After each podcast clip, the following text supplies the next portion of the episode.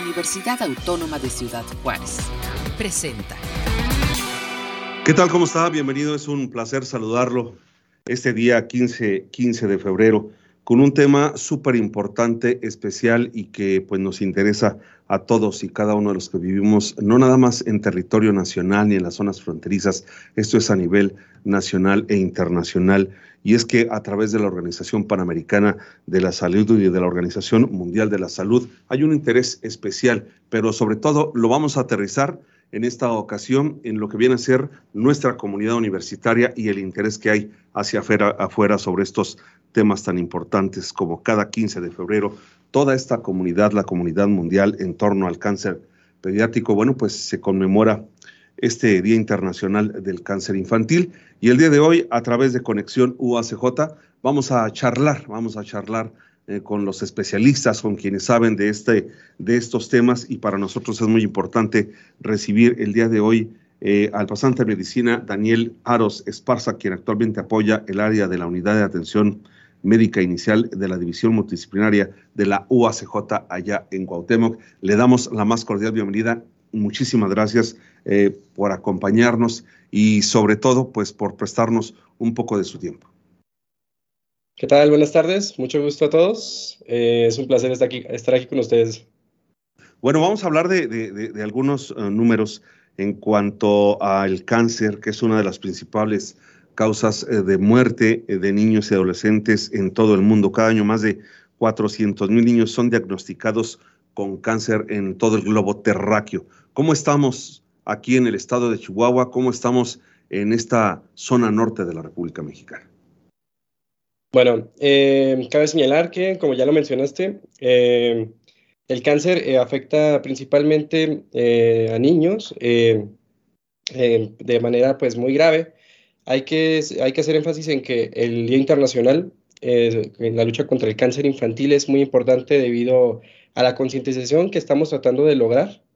Y pues así como me lo preguntas, en la franja norte del estado de Chihuahua, eh, pues no estamos tan mal a, nivel nacional eh, en relación a otros estados. en los estados en los cuales pues se ha encontrado un mayor índice de, de, de casos nuevos, de, cáncer en infantes, pues eh, más bien vendrían siendo los estados como de Durango, de Tabasco y Colima. Eh, donde tiene una mayor mortalidad, pues eh, vamos a encontrar en los, dentro de los estados de Campeche y Chiapas. Sin embargo, dentro de los estados de Chihuahua, Sonora y Coahuila estamos relativamente bien parados. me, gustaría preguntarte, antes que, seguir con este tema, hay un proyecto que se espera que para el año 2030 el 60% de pequeños, de niños que padezcan cáncer puedan tener la, sobrevivencia a esta, a esta enfermedad. Si es posible a través de los esfuerzos que se están dando por parte de organizaciones mundiales de salud. Claro que sí. De hecho, dentro del panorama internacional encontramos que en países europeos, países de primer mundo, este, encontramos la sobrevida de los pacientes pediátricos con cáncer em, de un mayor al 80 al 90% de los casos de todos los niños que tienen cáncer en estos, en estos países más desarrollados, pues la, eh, el 90% tiene desde más oportunidades ¿verdad? de sobrevivir y este, de llevar una vida normal a futuro. Eh, aquí en México estamos un poco por debajo de las estadísticas todavía pero vamos avanzando, eh, estamos eh, muy parecidos o a la par lo que vendría siendo el resto de América, pero aún nos falta un gran porcentaje para alcanzar a países desarrollados como Estados Unidos o Alemania, por ejemplo, que es eh, el de este, uno de los países con mayor sobrevida en este tipo de, en este, en este campo. Podríamos hablar sobre que el territorio nacional cuenta ahora sí que con servicios de calidad para atender a niños con cáncer en nuestro país? Eh, claro que sí. Eh, de hecho, contamos con aproximadamente 17 hospitales de alta especialidad donde distribuidos a lo largo del país, donde este, se tratan este tipo de patologías.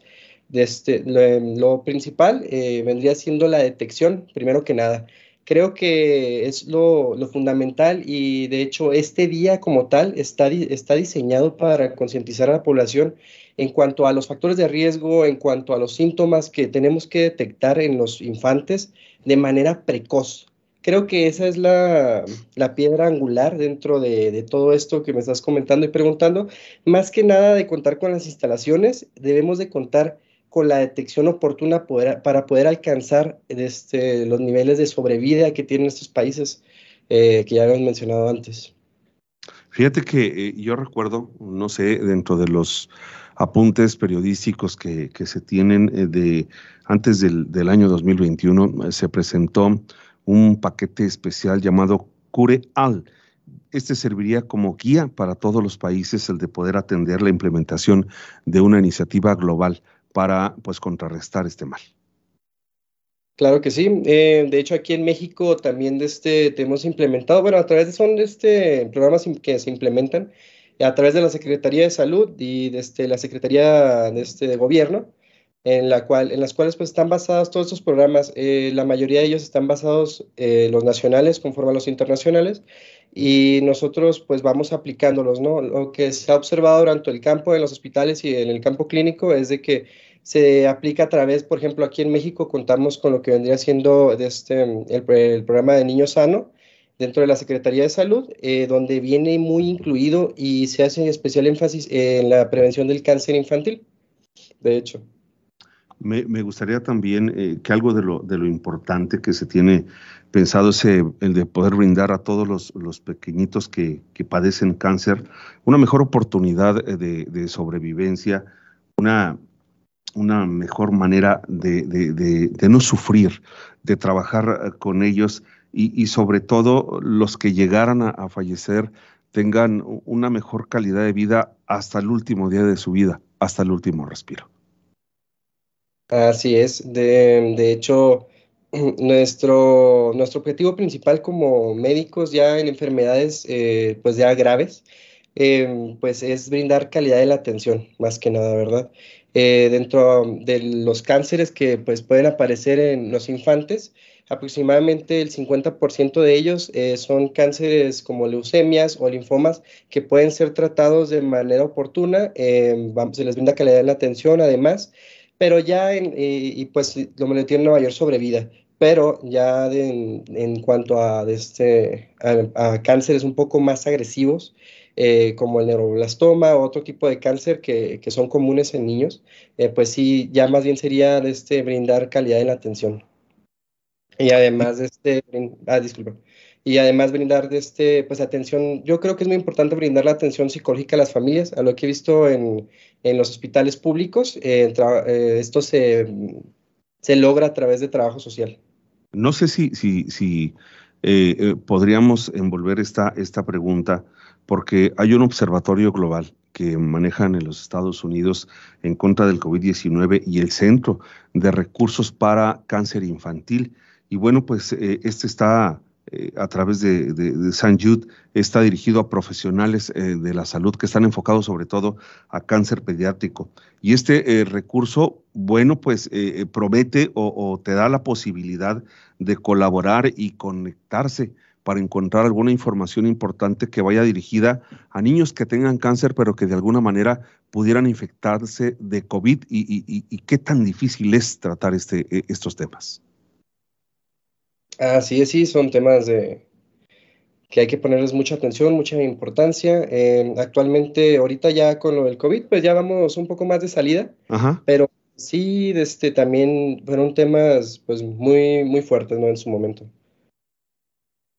Y bueno, pues también importante señalar eh, cuáles son los, los, principales tipos de cáncer que se manejan en nuestra entidad y, sobre todo, pues que los 67 municipios eh, pues están en el estado más grande de la República Mexicana.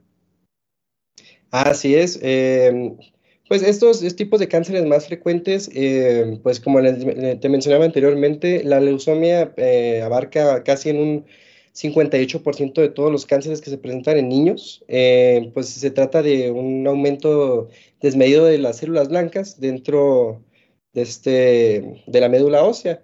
Y como ya te mencionaba, es el cáncer más común en niños y este, en casi un 90% de, de ellos, si se logra diagnosticar de manera oportuna, pues es este, tratable y curable. para ellos, seguido por los linfomas, que también son un grupo de, enfermedades del sistema linfático eh, que pues se crecen de manera rápida. También desde los síntomas son un poco más inespecíficos como cansancio, pérdida de apetito, pero son, son este, fáciles de identificar si se pone un poco de atención, ¿verdad? Y también son, son tratables.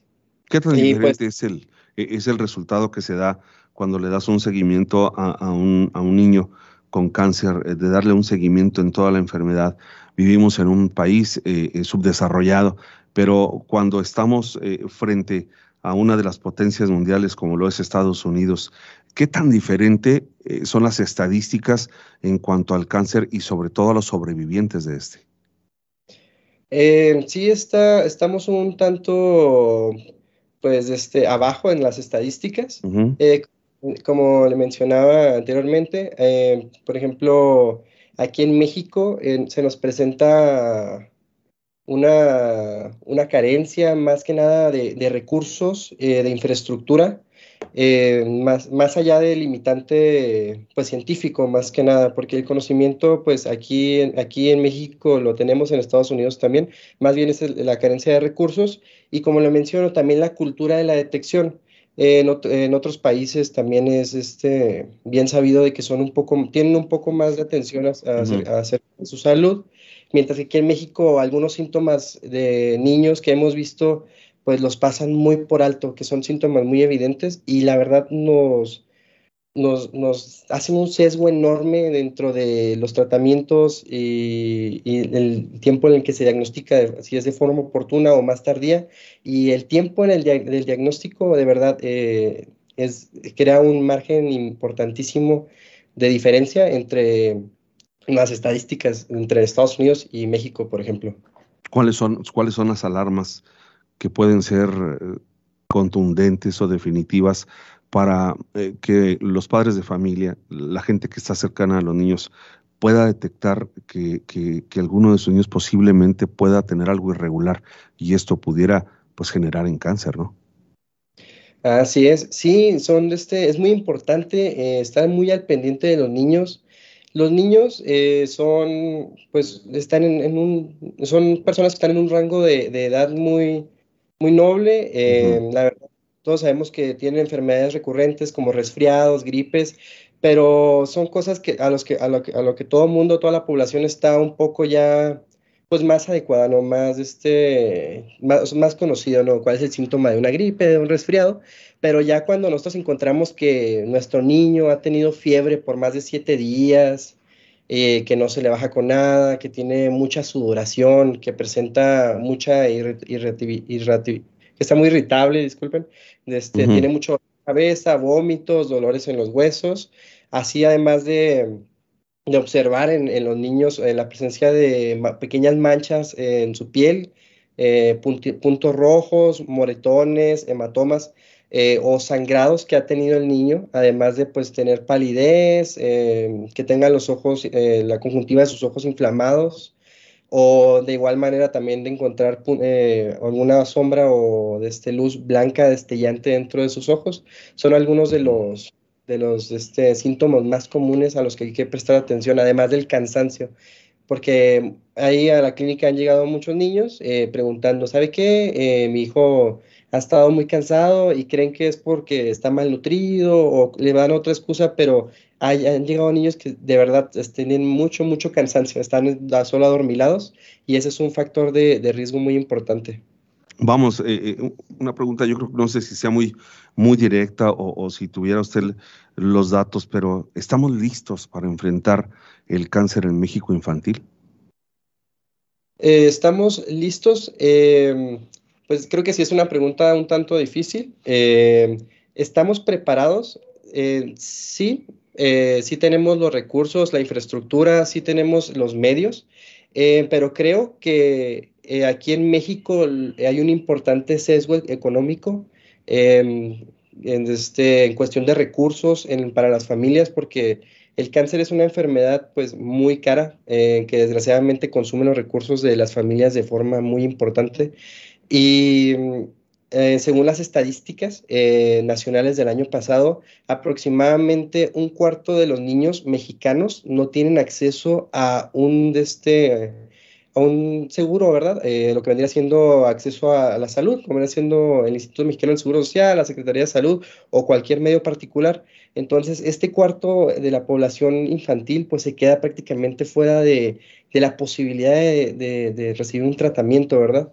Entonces creo que más allá de contar o no con lo que vendría siendo la capacidad, la infraestructura, los medicamentos, vendría siendo más bien el, sesgo económico para, para el mexicano.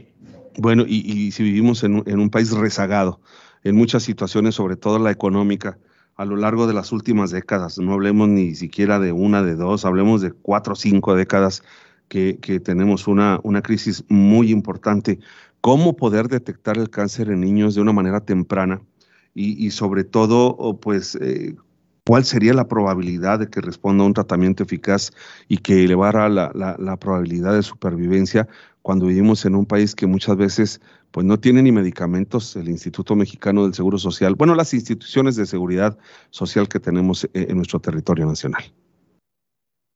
Así es, sí, sí, como, como se menciona, es este, es, más allá de, va, más allá de nuestra capacidad, ¿verdad? De la, carencia con la que nuestros institutos y que pues nuestro sistema de salud, eh, la verdad es que es muy bueno. Eh, la verdad, el, Instituto Mexicano del Seguro Social, la Secretaría de Salud, son instituciones muy buenas, sin embargo, están funcionando casi al doble de su capacidad, la verdad.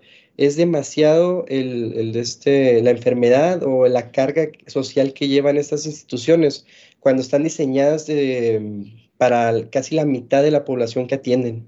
Ese es una, uno de los problemas que, enfrenta el sistema de salud mexicano. No sé si, si se me haya pasado alguna pregunta en esta charla tan interesante y sobre todo que nos maneja todo el entorno de lo que es esta, esta grave enfermedad que en México, bueno, pues eh, cuando, cuando llega esta a las familias es aterradora, nada más de pensar la situación en la cual eh, nos vamos a enfrentar con cualquier familiar que sea o persona cercana o que conozcamos. ¿Qué le dice usted a toda la comunidad, tanto universitaria como a toda la, a, toda la gente que nos ve a través de las diferentes redes en cuanto pues a, cómo prevenir, cómo tratar de, de, estar más seguros de, que esta no se presenta, sobre todo en, en este Día eh, Mundial de la Salud contra el Cáncer Infantil? Claro, eh, bueno, mi opinión, mi punto de vista es que como ya mencionaste, este día principalmente está, fue diseñado para pues, realizar la, promoción del Día Internacional del Cáncer Infantil. Mucha gente lo confunde creyendo que es un día en el cual debemos de hacer eh, o enfatizar la prevención. Como tal, el cáncer no se puede prevenir, es muy difícil prevenirlo en niños.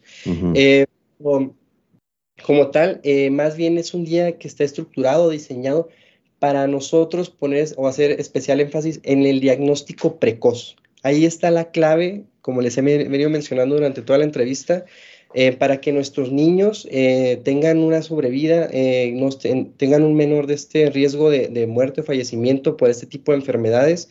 Como les mencionaba, casi el 90% de estas enfermedades son tratables y son curables.